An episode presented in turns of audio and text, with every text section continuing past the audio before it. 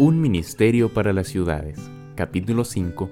Una estrategia para alcanzar a las ciudades. Hoy estudiaremos sobre la confusión que hay en cuanto a cómo trabajar las ciudades.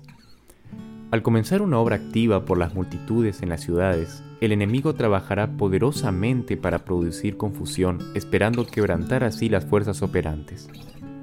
Los que no están plenamente convertidos se hallan en constante peligro de confundir las sugerencias del enemigo como si fueran directivas del Espíritu de Dios, siendo que el Señor nos ha dado luz, andemos en la luz. He visto en sueños a varios de nuestros hermanos reunidos en comisión considerando los planes de trabajo para la próxima estación. Pensaban que era mejor no entrar en las grandes ciudades, sino más bien empezar la obra en pequeñas localidades alejadas de las ciudades. Allí, pensaban ellos, se encontraría menor oposición de parte del clero y se podría evitar grandes gastos. Estimaban que nuestros predicadores, siendo pocos, no podían ocuparse en instruir y cuidar de aquellos que aceptaran la verdad en las grandes ciudades, pues por causa de la posición más fuerte que se manifestaría allí, tendrían mayor necesidad de ayuda que si estuviesen en los pueblos. El fruto de una serie de conferencias en las ciudades grandes se perdería de este modo, se hizo notar también que nuestros recursos eran limitados y que siendo que los miembros de una congregación situada en una ciudad grande eran susceptibles de mudarse con frecuencia, sería difícil organizar una iglesia que fortaleciese la causa.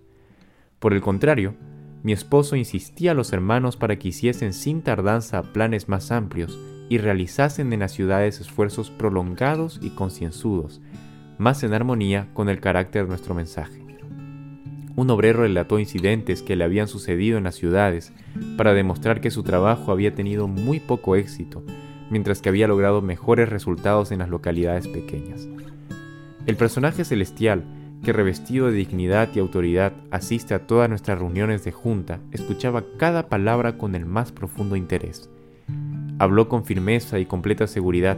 El mundo entero, dijo, es la gran viña de Dios, las ciudades y los pueblos son las partes que la constituyen. Es necesario que se trabaje en todos los lugares. El mensajero se volvió hacia uno de los presentes y le dijo, sus ideas acerca de la tarea que falta por cumplir son excesivamente estrechas. No deben encender su luz para poner bajo un almud o una cama. Debe ser colocada sobre un candelero a fin de que alumbre a todos los que están en el mundo, la gran casa de Dios. Deben tener miras más amplias que las que han tenido hasta ahora.